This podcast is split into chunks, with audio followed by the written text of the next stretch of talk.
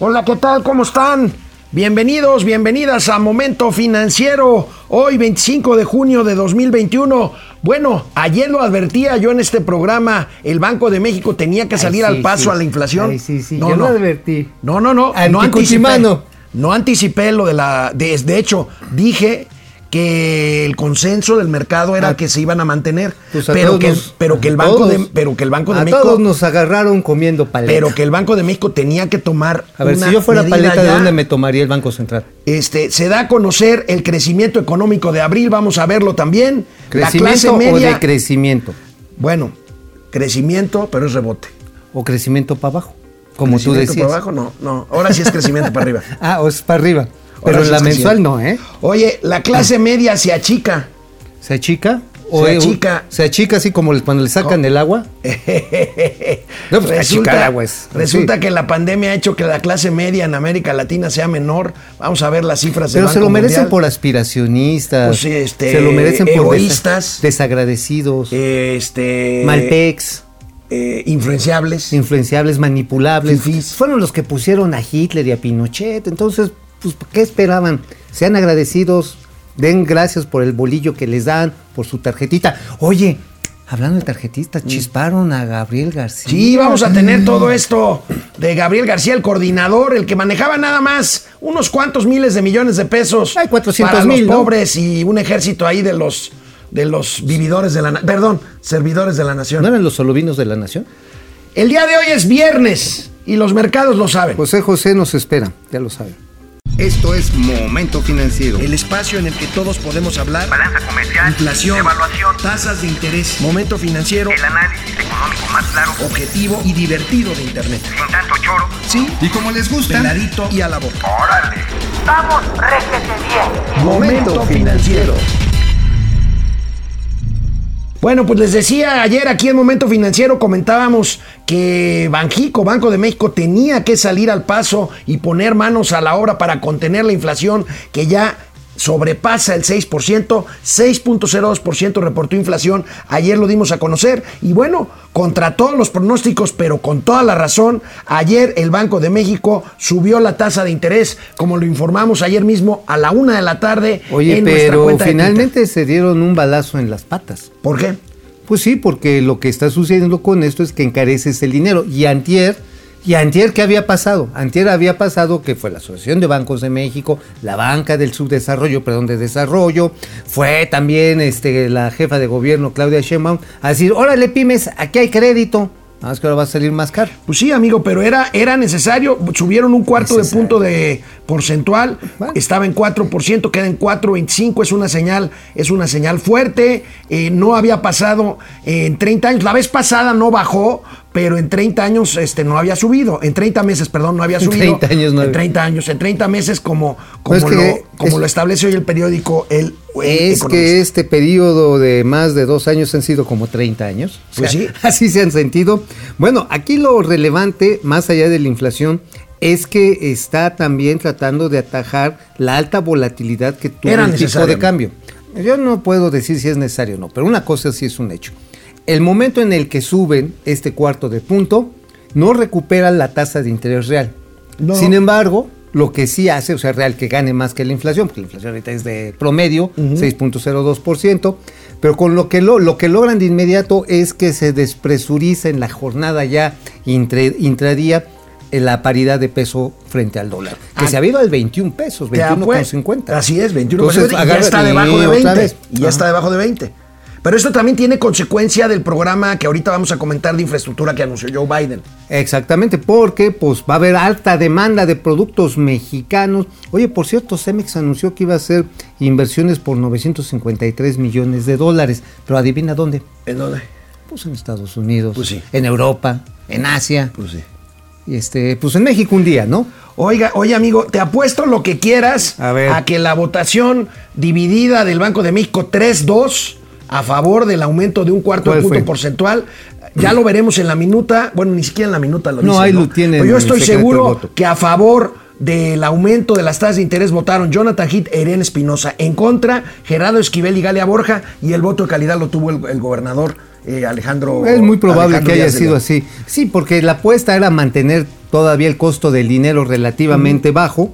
Miren, ahí ven, ahí ven las como las reuniones del Banco de México, la Junta de Gobierno, las medidas que ha ido tomando.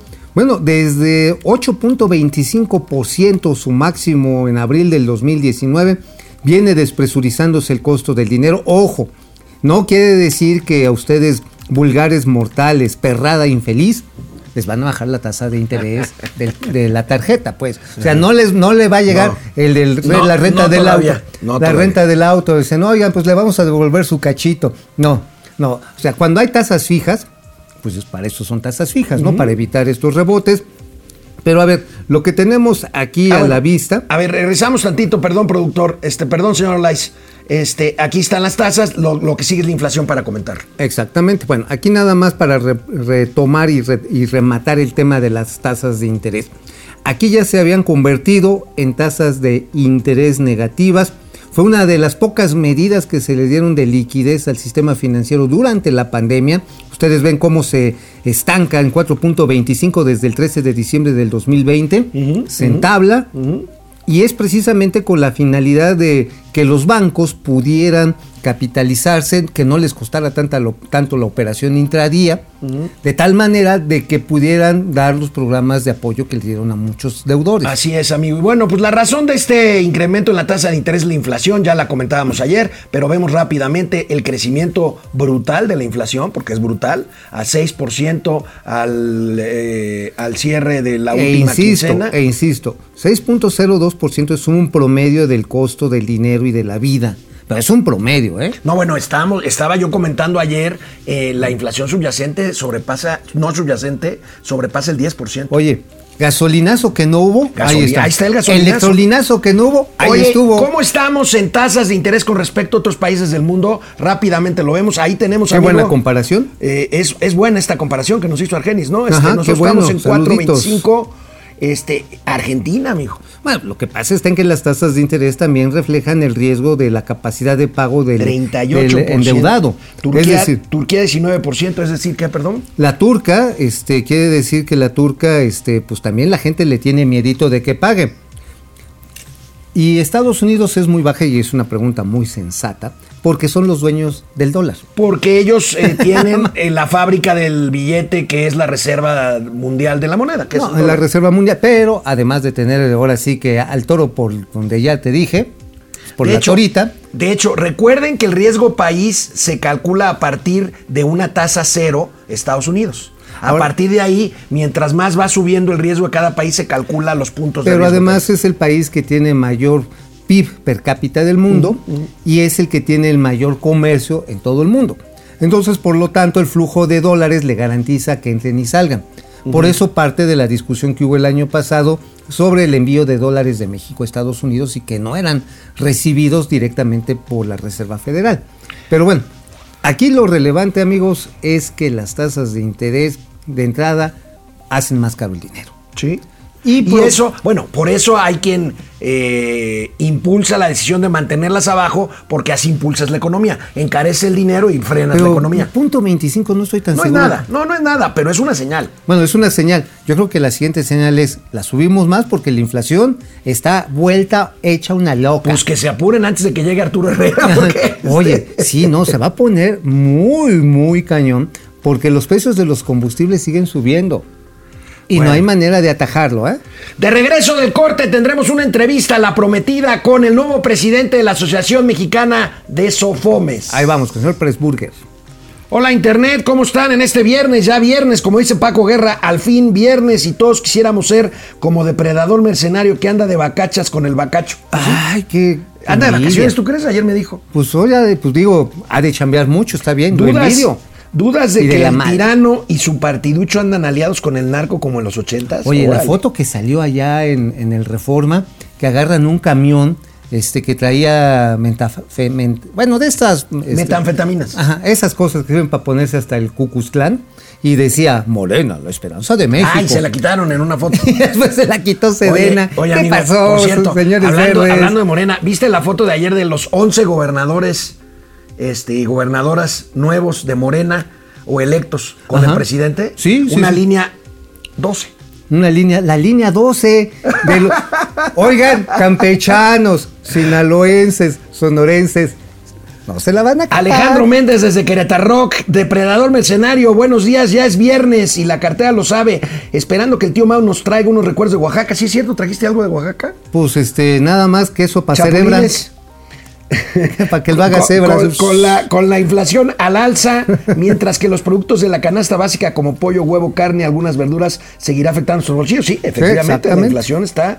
este, y sabes bueno, que la sequía también está pegando la sequía durísimo. está pegando en los precios de... Se de cultivaron 2% menos de superficie de granos y oleaginosas. Pili Sanz, Aguas. buen día, es viernes y el bolsillo lo sabe. El lunes nos toca la vacuna, al menos a Depre. Ah, ¿sí? Yo todavía tengo 39, pero en menos de cuatro meses cumplo los 40. Felicidades. Oye, qué bonita Felicidades. edad. Oye, las damas de 40 años, perdón, por no es que estés ya ruco, pero creo que entran en uno de sus momentos Es la, más flor de, es la flor de la vida.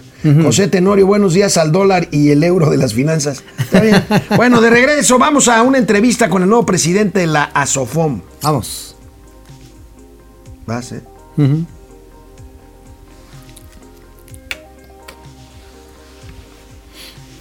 Bueno, amigo, pues lo prometido es deuda.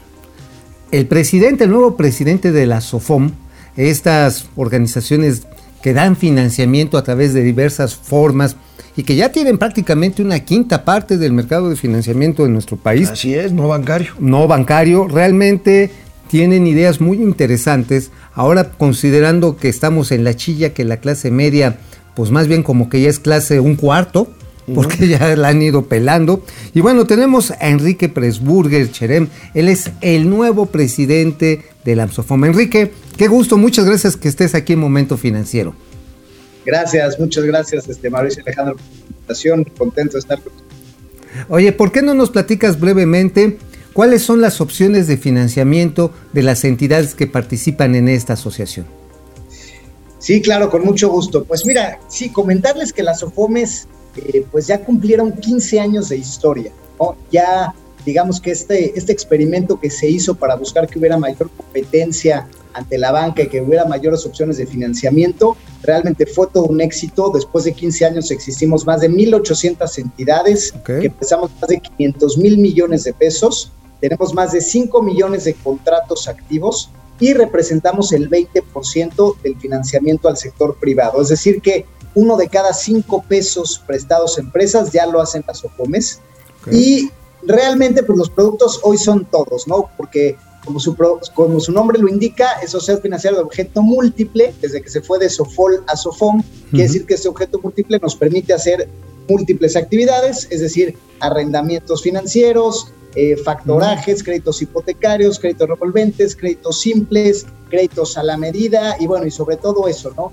Los trajes a la medida con flexibilidad, eh, adaptados al nicho. Yo diría que las OFOMES somos las pymes financieras que atendemos a las pymes no financieras Ah, mira, y justamente tenemos mayor expertise para, para atender pues, a, a- a segmentos específicos, industrias específicas que necesitan pues, un servicio más personalizado y pues con más empatía de, que, que lo que hace la industria tradicional. ¿no? Hola Enrique, qué gusto, qué gusto, felicidades por el nuevo encargo al frente de las sociedades de, eh, de objeto, financieras de objeto múltiple. Ahorita se hace una muy buena definición de la SOFOM que yo nunca había eh, escuchado, pero que es exacta, las pymes financieras para las pymes. Entonces es una opción de financiamiento porque cuando uno piensa en financiamiento, piensa en los bancos. ¿Dónde los encuentran a ustedes las SOFOMES, las pymes, para opciones pues, de financiamiento, ya sea financiamiento tradicional, arrendamiento financiero, en fin, todas las opciones, factoraje, eh, almacén, todo lo que ustedes eh, están eh, ofreciendo en el mercado?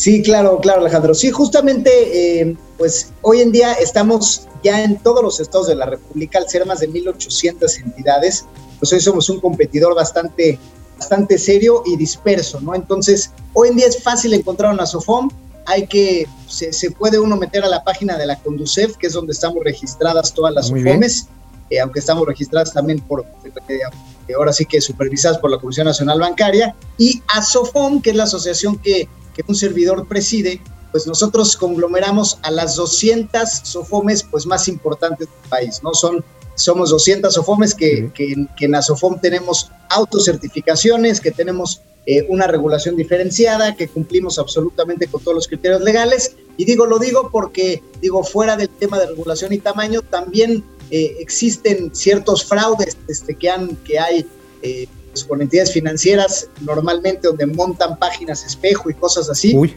Así que hay que siempre tener cuidado que, que la gente que te presta dinero que no son bancos sean sofomes y pues verificar que pues estén en Conducef y, o en Asofom eh, más específicamente.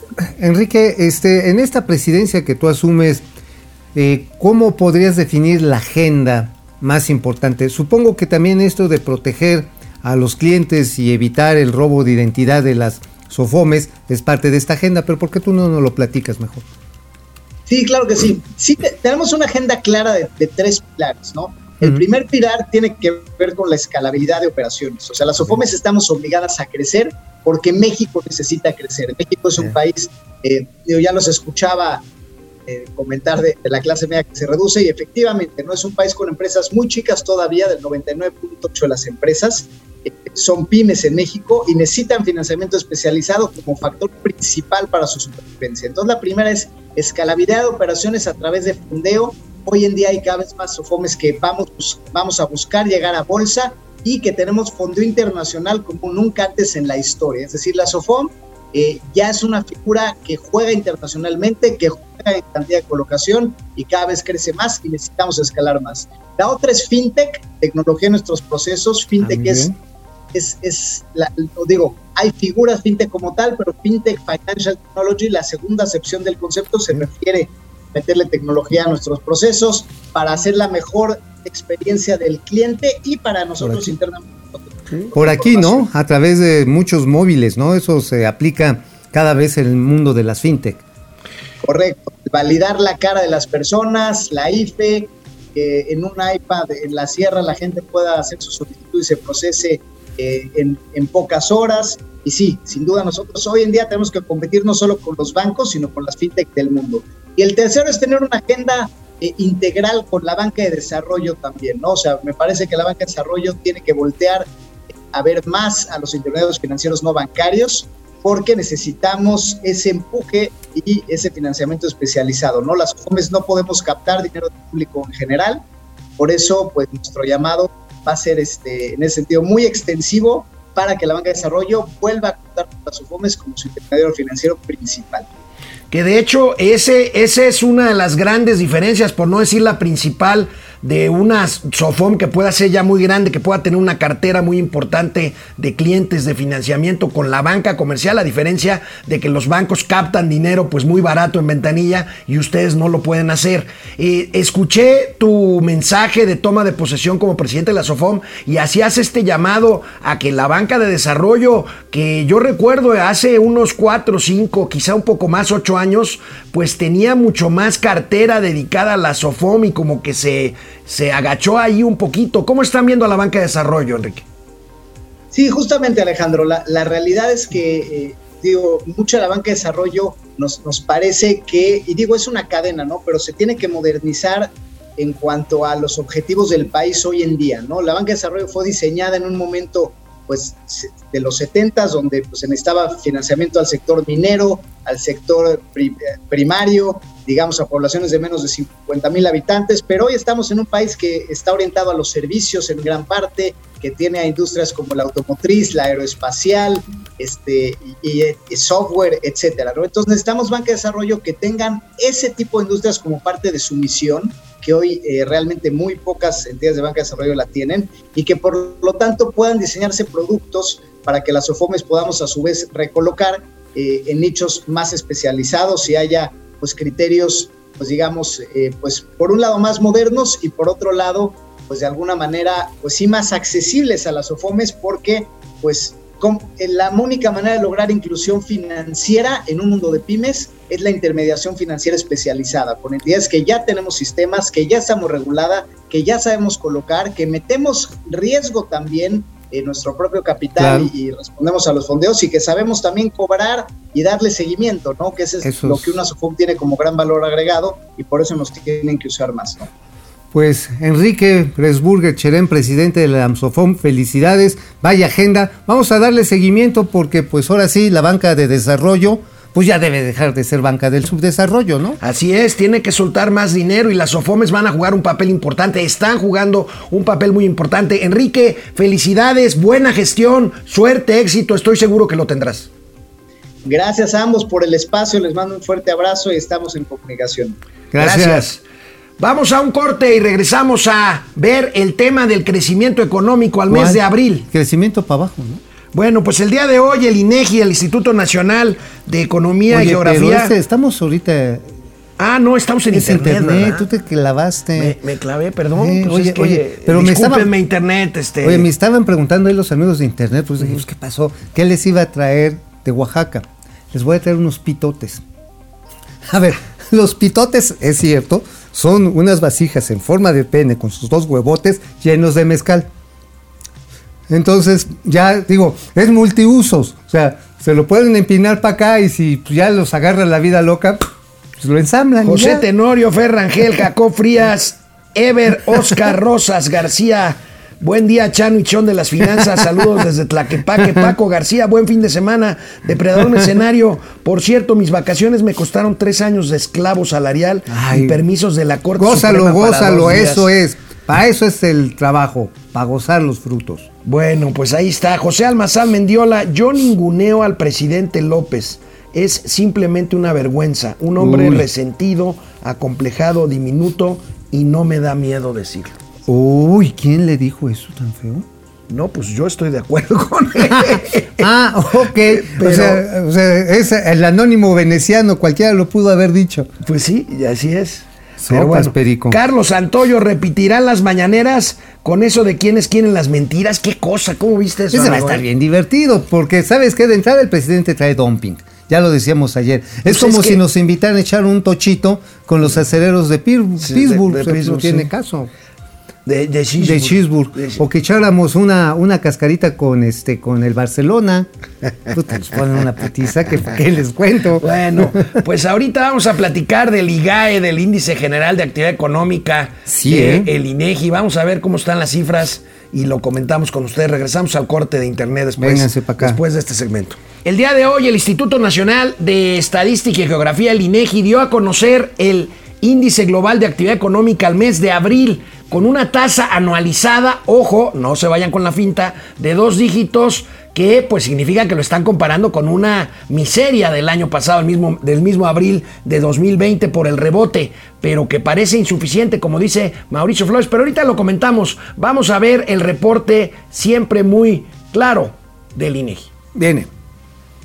El indicador global de la actividad económica presentó una disminución de 0.2% en términos reales durante abril de 2021 frente al mes previo con cifras desestacionalizadas.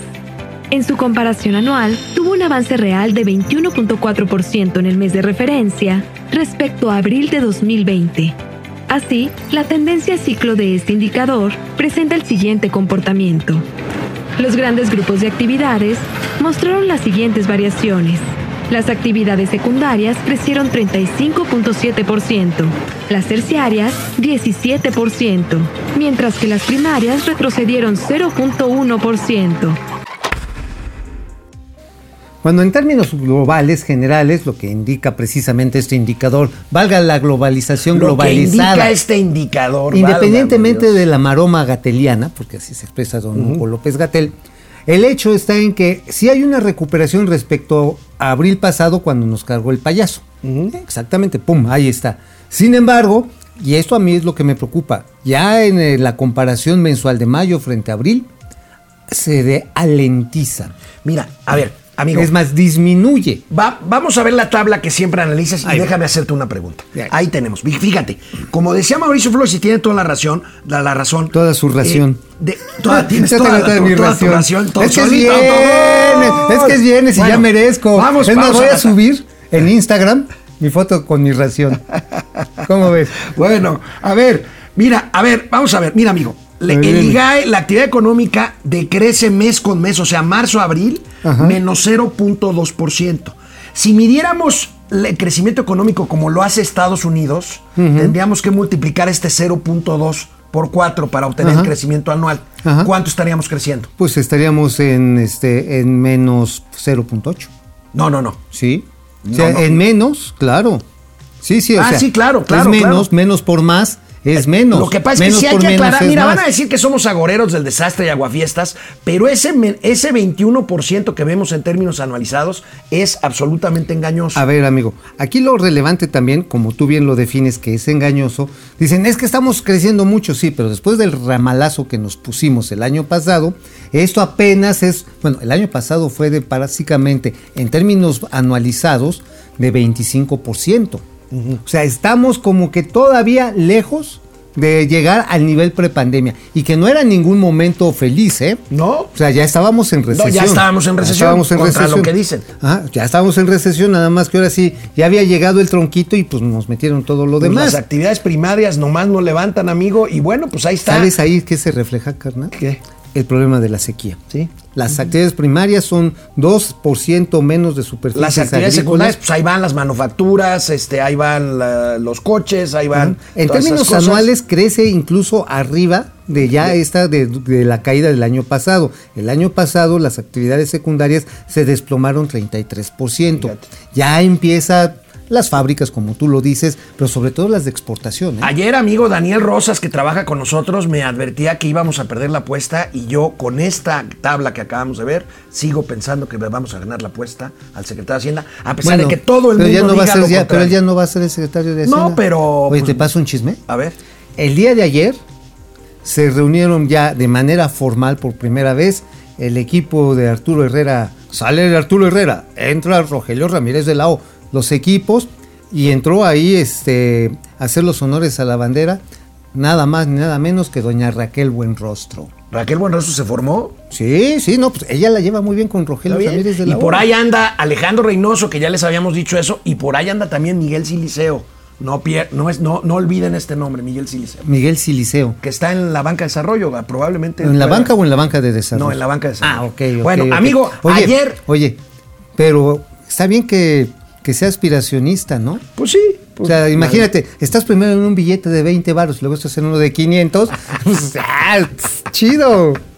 Ayer, ayer se supo, ayer se supo que quien manejaba un presupuesto millonario, miles de millones de pesos en apoyos sociales y un ejército de miles de servidores de la nación, renunció al cargo este que lo hacía materialmente, pues un hombre muy poderoso A en ver, Palacio viene el video, viene el video. Renuncia a su cargo para regresar al Senado el señor Gabriel García Hernández. Ayer lo agarraron saliendo de Palacio Nacional como el tigre de Santa Julia. Lo agarraron con los chones en la mano.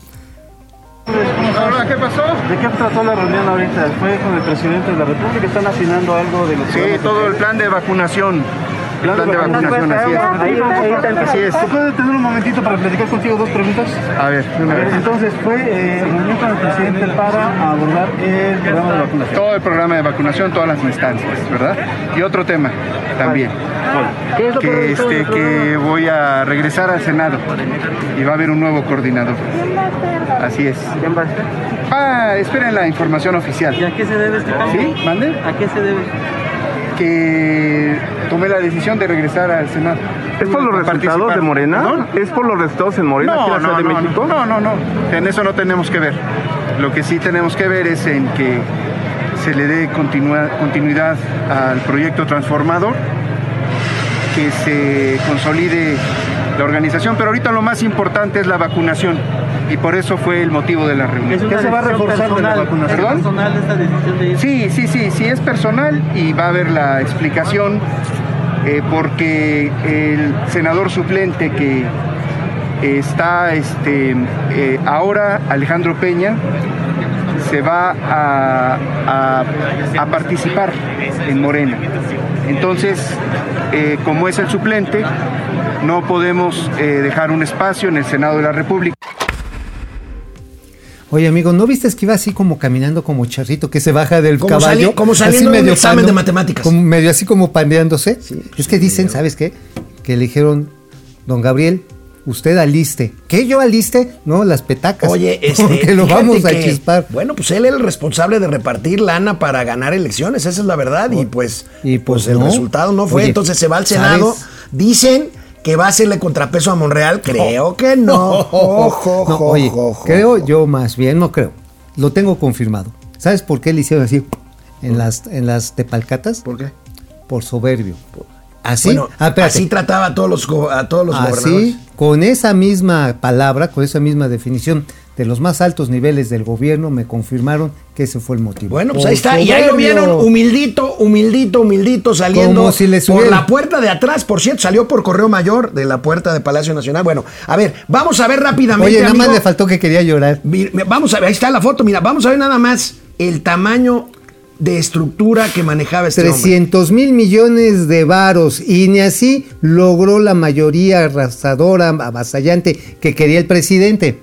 Imagínate, costo de la nómina. 3.500 millones. No, son 300 mil. No, no, 3,000. ese es el costo de la nómina. Sí. La bolsa disponible es de 300 mil millones de Y varos. 18 mil servidores de la nación o Los- vividores los- de la nación. Sí, bueno, los, los solovinos de la nación ver, era el ejército Oye, electoral. De regreso, de regreso del corte, vamos a ver el anuncio de quién lo va a sustituir. Lo hizo el presidente de la República hoy en la mañana.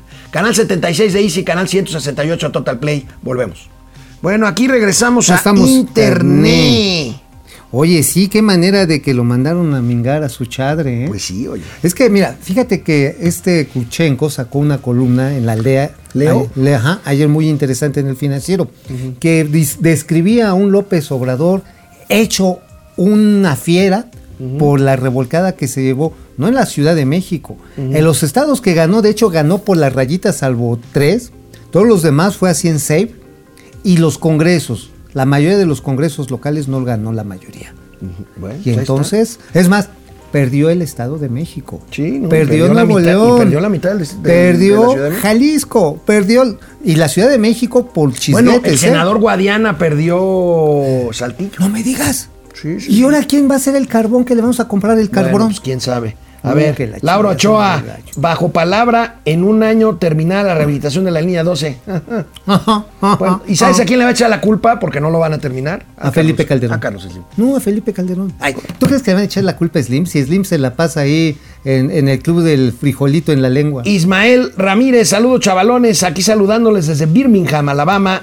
Laura Ochoa, saludos a la producción, gracias, todo en orden. Jenny Saludos. Villalba, buen día al avispón verde y Cato de las finanzas. ¿Sí, sí nos tienen esa sorpresa para ahorita al final de los gatelazos? No, no, se, puede- no te puedes no, ir. pero sí. ¿A qué hora tienes tu cita? A las once y media. A ver, ustedes no saben nada, pero voy a platicar con un senador muy poderoso. Vamos a echar chal, vamos a echar mucha grilla. Ok. Sí, mejor, Sí, ¿no? órale. Para que lo podamos ver en la tele, porque es que vamos a comernos un pollito. Oye, Bueno, a ¿qué, ver. qué- qué decir? ¿Qué- ¿quién te decía si íbamos a comernos un pollito? ¿Quién decía eso? Pues tu abuelita cuando te iban a agarrar unas pinches nalgadotas. Luis Carreón, Luis. buen día al dúo de quién es quién en las finanzas. Eso. Paco García, buen día. ¿Por qué la inflación de la canasta básica suele ser mayor que la inflación global? Porque finalmente los bienes salarios tienden a subir de manera estacional, pero también se van fijando respecto a otros insumos, básicamente energía y transporte. Mira, contestaste como economista, pero más o menos bien. Ah, más o menos. Bueno, este.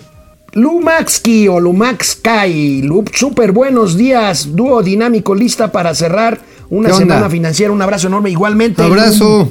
Vamos a la tele. Bueno, pues el presidente, el presidente anunció quién será el sustituto de Gabriel García Hernández en frente de esta poderosa estructura clientelar es? del gobierno federal. Gabriel decidió regresar al Senado, ayuda mucho y lo va a sustituir quien me ha venido ayudando como secretario técnico de la presidencia, Carlos Torres. Y se va a fusionar la Secretaría Técnica de la Presidencia con la coordinación de atención a las oficinas de bienestar en los estados. O sea, se hace una sola. Eso es todo, básicamente. Pues Oye. Carlos Torres, amigo, el secretario técnico, que es un hombre muy cercano Totalmente. Al, al hijo mayor del presidente. Pues sí, o sea, están tomando las riendas las nuevas generaciones. Aquí Andrés Manuel. Ahora, la cuestión está en que, pues Andy, con el respeto, pero no es funcionario público, ¿eh? No, no, no. ¿No? no No, no, no, no tendría por qué estar No lo es, involucrándose no lo es. con las labores que tenga el señor Carlos. Sí, sí, sí. Carlos Torres. Carlos Torres es, ¿no? Carlos Torres. Ahora, eso de que decidió regresar Gabriel, no, lo chisparon. Fue unas patadas así, este, en las Tepalguanas y pa' Juárez. Bueno, amigo, un reporte del Banco Mundial asegura que la clase media se achicó en América Latina y no que le haya dado un cuscus o miedo, simplemente son menos, son menos o somos menos los clase medieros y muchos pobres nuevos. Lo dimos a conocer ayer en un tuit de. Momento Financiero, esta nota del Banco. Mundial. La pandemia cayó como anillo al dedo para disminuir la clase media. Solo en México, en ese sector se redujo, según los, las mediciones del Banco Mundial, a 27% de la población.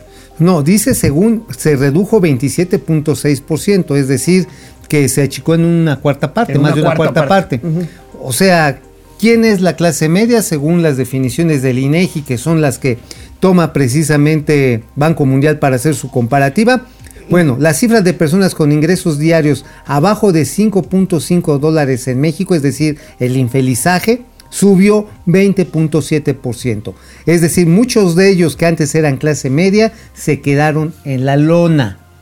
Imagínate, es más o menos la misma proporción. Subió de 20 a 24%. Ah, es más o menos la misma proporción, los Sí, mismos sí, sí. números Eso de quiere pobres. decir nuevos pobres, ¿no? Aquí tenemos a la baja, aquí tenemos el cuadro. Fíjate, estamos eh, con clase media más pequeña que Argentina, Brasil, Chile y Colombia. Oye, pues, a Y, final de pues, cuentas- se redujo de 30 a 27%. Me parece ser que más que clase media ya es clase un cuarto, ¿eh? Sí, la, la reducción, la rasurada que nos han puesto, Oye, hermano. amigo, pero es más grande o no tan grande, pero es la clase media Pues depende a cómo la la que veas. surte el presidente López Obrador Todos un día días. sí y otro también. A ver, pinche clase media, ahí les va. esa mentalidad clasista, que es la que están recreando constantemente los medios, en particular el Reforma, pues no es cualquier cosa. Una clase media manipulada fue la que permitió el fascismo de Hitler. En Chile, el golpe de Estado contra el presidente Allende fue respaldado por la clase media. La clase media de Chile no informada apoyó a Pinochet. La clase media, ya lo dijimos, manipulada, no informada, respaldó a Huerta en el asesinato al presidente Madero. Llegaron a decir miembros de esa clase media conservadora de que Madero era un traidor a su clase. Mira, yo sí vi a las clases medias cuando Cortés le quemó las patas a Cuauhtémoc. Me consta que fueron las clases medias por las que le llevaron la manzana prohibida a Eva para que chisparan al No, pobre las Adán clases medias hundieron al Titanic y pueden interpretar mi comentario como quieran. Bueno, es más, debido a las clases medias, México nunca ha ganado un mundial de fútbol. Bueno, pues veamos estas gráficas del Coneval dramáticas porque hablan precisamente parte de este tema de la pobreza, de la nueva pobreza. Ya habíamos comentado esto, porcentaje de la población por con carencia de servicios de salud. Fíjate lo que cayó, amigo, entre 2000 y 2020. O sea, los malditos neoliberales tenían mejor. ¿Sabes qué es esto? ¿Qué? El- la, la falta del seguro popular. La falta del seguro La popular. falta del seguro Porque popular. el seguro popular también atendía a mucha gente de la clase media que no estaba teniendo el servicio ni del seguro social ni del ISTE, por el simple y sencillo hecho de que mucha de la clase media es trabajadores independientes, Fíjate. profesionistas autónomos. 20%, más de 20% de la población con carencia de acceso a la salud. Claro, y se tiene uno que rascar con sus propias uñas. A ver. A ver, vamos a ver. Ahí está. Fíjate, la única línea, todas estas son líneas que mientras más bajas, bajan, quiere decir que están en mejor estado de cobertura social los pobres. Y la única que rebota hacia arriba es la de servicios de salud. La única en la que demuestra, y si pierdes la salud, pierdes todo, hermano. Y bueno, vamos a ver Ahí la está. última. Aquí tenemos esta tabla, no se ve muy bien, pero aquí vemos el porcentaje de población con carencia de acceso a la salud por entidades federativas y pues ahí tenemos casos como el de Aguascalientes, amigo, que baja de Hidalgo. 40 a 14, o sea, es una locura. En O sea, el Estado Aguascalientes de es un México. estado de clases medias por, por, por en el. Estado de México, nada más, chécalo, de haber tenido prácticamente una cobertura del 50%, hoy la tiene del 27.2%. Bueno, amigos y amigas, Ay, hoy no vamos a, a adelantar los gatelazos, los gatelazos del día. En el primer gatelazo del día, Mauricio Flores logra convertir al presidente en un miembro de su clan, el clan de los ñeros. Viene de ahí, ñeros. Sí, así es. Este, si la ensartas, pierdes. Y si no la ensartas, perdiste. ¿Cómo le hiciste? Pues a Wilbur, a Wilbur, pues mira, pura conferencia telepática. El Bueno, presidente- y aquí tenemos a otro, pero esta, esta sí era miembro desde antes del club de Mauricio Flores de A los ver. La diputada María A ver, Elena- me lo pruebas y María me lo sostienes. María Elena Ángeles lo y Huerta lo en una sesión virtual de la Cámara de Diputados. Muy bien. Senadora Mónica Fernández Balboa. Mónica Fernández Balboa a favor y felicito a la eh, propo- propuesta de magistrada. No tiene un minuto, mira nomás. Pasen, pasen. Se alargó horas esta chingadera, pero estoy votando ya en la última. Pasen, pasen. Senadora Ana Lilia Rivera Rivera. Entendió el francés con mucha claridad. Dos minutos y acaba. Ya se tardó esta tiznadera, la tiznadera, ve, lo que pasa Ángeles es en que se enchiló, se enchiló. Bueno, a ver, a ver, híjole. A ver, aquí, gracias a nuestros amigos que nos siguen, nos han puesto pues un innumerable número de apodos como pareja. A ver, ¿te regresas a la primera para comentarla, por favor? El Santos y la voluptuosa Mendoza, de, las finanzas. Luego, A ver, viene. el Bruce Lee y el Chuck Chuck Norris de las finanzas. Tony Chano de las finanzas. Yo Chano. Goku. Y el Vegeta de las finanzas. Eh, Calucha y Villic. Ica de las finanzas. Yeah. No, Ay, no, ay, no. no, no. Mi No, ahí vida, sí mi no, vida. ahí sí no, mi no, hermoso, no. mi hermoso guerrero. Eh, mi bálsamo. Mi, mi hermoso guerrero. Vamos a una pausa y volvemos. A momento financiero. Hola, hola, internet. Bueno, ya se fue Mauricio, se va a la Cámara de Senadores a echar, a echar algo de grilla. ¿Cómo vieron los memes de lo que ustedes mismos nos bautizan? Pues aquí Jenny Villalba nos dijo el avispón verde y Cato de las finanzas. Luis Carreón, buenos días. Al dúo de quienes quieren las finanzas, ya lo habíamos dicho. A Mauri Serrano, pues sí, son 30 años, pero hacia el pasado. Efectivamente, son 30 años al pasado.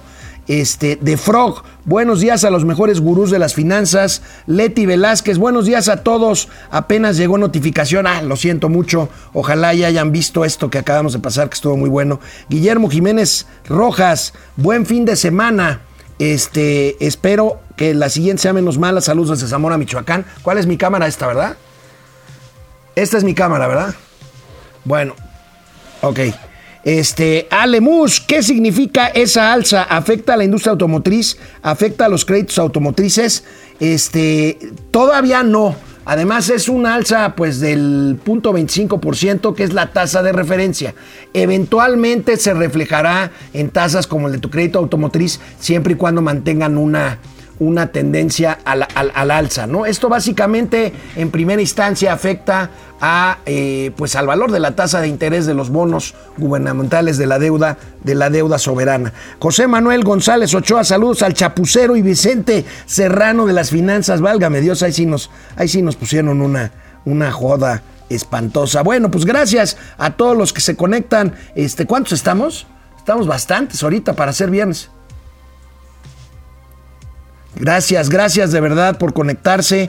Este, vamos al último bloque del programa. Ya sin Mauricio Flores, adelantamos los gatelazos. Ojalá y los hayan visto todos y todas. Saludos, buen fin de semana. Ojo, cuídense, usen cubrebocas, por favor. Esto no ha terminado. Aunque estén vacunados, mantengan las medidas sanitarias de sana distancia y cubrebocas, por favor. Bueno, pues el anuncio de que Joe Biden, el presidente de los Estados Unidos, logró un acuerdo con el Congreso, es decir, con eh, republicanos y demócratas para impulsar un programa de infraestructura de billones de dólares, pues impulsará los empleos y fue un resorte, fue un resorte para los mercados y para el optimismo que ve en Estados Unidos, pues un motor que nos va a ayudar a nosotros. Ahí tenemos un acuerdo para infraestructura por 1.2 billones de dólares. Híjole, ojalá y tuviéramos algo así aquí. Están echando la casa por la ventana. Estados Unidos va a crecer 6,5%. Y bueno, pues este plan de Joe Biden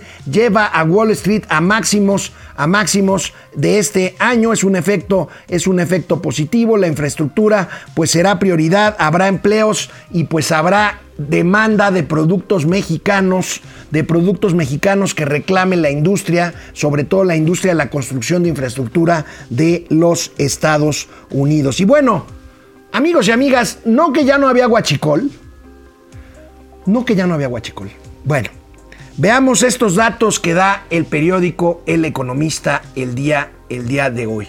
Aumentan 9.5% las tomas ilegales a ductos de petróleos mexicanos. De enero a abril pasado se han ubicado 3.759 ab- aberturas apócrifas. Ya le cambiaron. En mis tiempos eran tomas clandestinas. Pues el hecho es que el gobierno dice que ya no hay guachicol, pero ahí tenemos tomas apócrifas o tomas clandestinas, 1563 en Hidalgo, 894 en Puebla, 105 en Tlaxcala, 447 en México y 117 en Guanajuato. Pues ahí tienen el guachicol este. ¿Se acuerdan cuando según esto faltó la gasolina porque cerraron los ductos para evitar el guachicol? Fue puro cuento al inicio de este gobierno. Se trató de una decisión equivocada, errónea, de, en materia de política comercial de importación de energéticos. Llegó la escasez, le echaron la culpa al guachicol, luego dijeron que ya no había guachicol. Ahí tienen, ahí tienen las cifras. Ayer nos preguntaron, amigos y amigas de nuestro querido auditorio, sobre si había presiones de la FIFA, de la Federación Internacional de Fútbol Asociación, en materia fiscal, o sea, pedir condonaciones de impuestos al gobierno de México para no retirarle la sede del Mundial 2026. Recuerden ustedes que el Mundial 2026 lo organizarán conjuntamente Estados Unidos, Canadá y nuestro país México. El presidente dijo lo siguiente cuando se le preguntó. Primero dijo que no sabía nada y después dijo lo que pasaría si es, si fuera cierto una petición de esta naturaleza por parte de la FIFA. ¿Usted tenía conocimiento de esto? Eh, ¿Qué hay acerca de, de- de esto? No tengo No tiene idea. información. Eh, ¿Habría alguna posibilidad de una reducción de impuestos hacia la FIFA? No lo hacemos ante otros casos a ninguna empresa, porque pues eh, las contribuciones son las que permiten tener presupuesto, que es dinero para el desarrollo y el bienestar del pueblo. Entonces ya no hay reducciones de impuestos, no hay condonaciones de impuestos, ya cambió todo lo que es la política fiscal sin eh, modificar leyes, nada más eh, evitando la evasión fiscal, que es lo que hacemos. Sin embargo, si hay algo por escrito, lo analizamos y damos respuesta. Pero yo no tenía conocimiento de eso. Pues lo tendrán que analizar porque la FIFA es un organismo poderoso. ¿Sabían ustedes que la FIFA tiene más países afiliados que la Organización de las Naciones Unidas?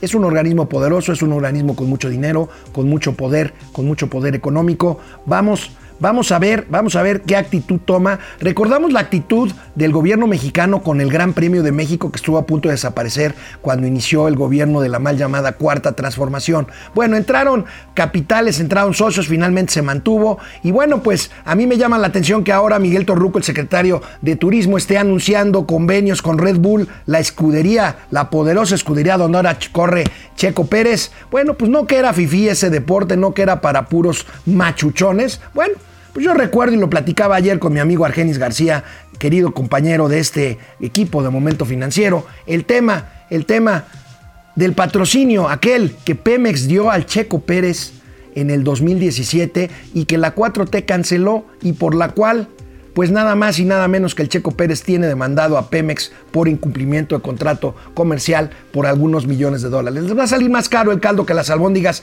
así como los contratos que canceló Bartlett en materia de gasoductos y oleoductos que finalmente el gobierno mexicano tuvo que pagar más, o lo que está pagando el, el gobierno mexicano y nosotros con nuestros impuestos a través del uso de los aeropuertos para pagar lo que no va a ser el aeropuerto de Texcoco, pero cambio de tema porque si no me pongo a llorar. Uno de los temas con los que Andrés Manuel López Obrador no quiere convivir, no quiere tratar, es el de la violencia. No quiere que hablamos de la violencia, pero bueno, ante los hechos de Reynosa, la matazón está terrible de Reynosa en esta semana, se determinó que estos asesinos actuaron simplemente para causar terror. O sea, no hubo un enfrentamiento, no hubo una balacera como tal, eh, de un fuego cruzado, pues, eh, como lo reconoció el propio presidente de la República. Entonces yo comentaba con un colega querido de la radio, con Manuel Feregrino, eh, que bueno, es por definición, cuando un ataque de estos es simplemente, o sí, lamentablemente, para causar terror, pues se llama terrorismo, se llama terrorismo, pero el presidente no quiere, no quiere hablar de esto. Y esto, esto fue lo que dijo. Es importante aclarar de que nosotros no podemos a la ligera hablar de terrorismo, como algunos quisieran, porque eso da pie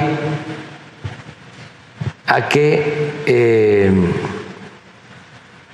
gobiernos extranjeros se inmiscuyan en asuntos que solo corresponden a México. Son cuestiones delicadas. Entonces, por eso vamos a investigar.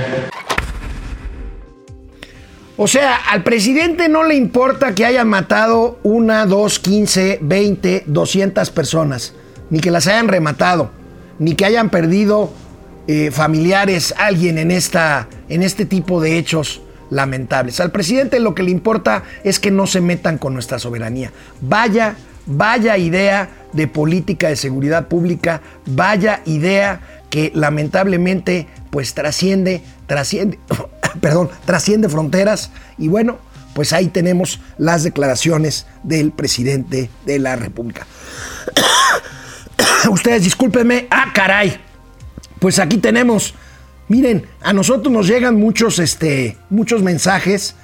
Pues como hemos hecho una pareja explosiva, Mauricio Flores Arellano y un servidor, pues bueno, pues nos mandan apodos, que si Batman y Robin, que si eh, Chaffy Kelly, que si... Y aquí nuestros compañeros de la producción nos hicieron el favor de hacer estos memes que les repetimos aquí. Aquí estamos el santo y la voluptuosa Mendoza. El Bruce Lee, Chuck Norris de las finanzas, los rudos, los rudos y cursis. ¿Ya vieron el pelo en pecho de Mauricio Flores Arellano? Qué bárbaro, ¿no? No, no, bueno.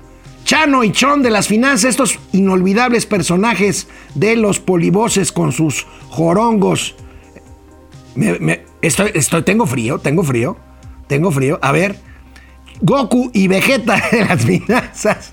Ay, qué barbaridad. Y bueno, aquí sí nos pasaron a molar. Bueno, no, Kalushi Villik este, pintados de morenitos, por supuesto. Kalushi Villik festejando un gol. Y aquí sí nos pasaron a fregar. Con la ex secretaria de la Función Pública y el Doc Doc con su intenso amor tuitero. ¡Qué horror!